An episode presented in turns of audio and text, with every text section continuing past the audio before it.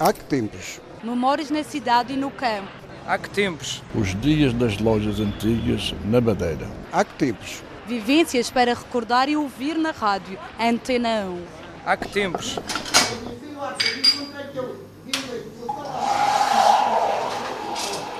A antiga venda do Sr. Moisés, no cimo da Lombada, na Ponta do Sol, ainda hoje continua a ser o lugar do pagamento da levadagem. Quem tem terra cultivada paga um valor pela utilização da água de rega. Zulina Ramos vai à mercearia desde sempre. Senhora Fá, tinha que quebrar a água aqui da, daqui da parte da lombada, porque isto é a parte da lombada e tem a parte do jangão. Ela quebra a levadagem para pagar o levador. Vinha do tempo do avô de pagarem a levadagem eh, na mercearia. Zulina tem alguns terrenos com canas de açúcar e o pagamento da levadagem é anual. As cobranças são registadas num livro pela dona da mercearia.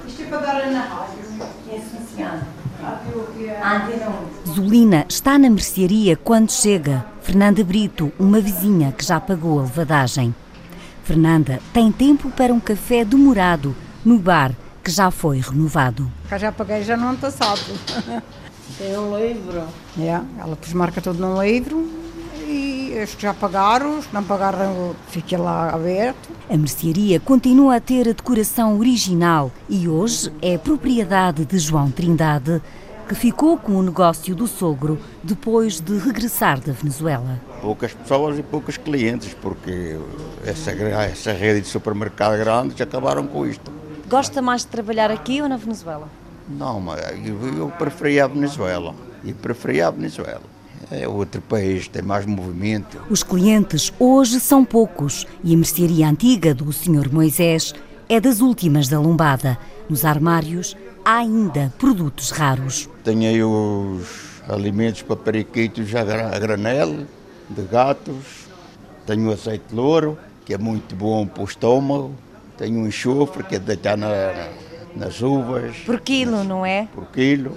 E aqui, quem é que ainda procura o azeite de louro? Mas as pessoas que vêm do estrangeiro, há as pessoas que querem. Isso é caríssimo. É 40 euros o frasquito de quarto litro. E as pessoas ainda procuram para que fins? Desinfeta o estômago, os intestinos. Isso é bom para tudo. Isso é um antibiótico natural. Noutro tempo, a venda que fica no caminho da carreira, na lombada, era muito diferente, como recorda Maria Ganança, uma cliente de há muito. Estava muita gente, a gente tinha que esperar pela nossa vias.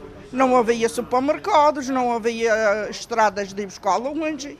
Agora, as mercearias eh, está um pouco mais modernizada, a gente já leva... Também já é papéis a mais e sacos a mais. Maria, em criança, ia à venda comprar fiado, como era comum em toda a ilha. Quando eu era pequena, que ia lá buscar 12 2.500, 12 escudos e 50 de, de, de azeite e de bacalhau a gente trazia assim todos os pedacinhos. Meio colho de açúcar, um quarto colho de massa. E isso ainda está mesmo assim com essa vitrines, que isso tinha tudo.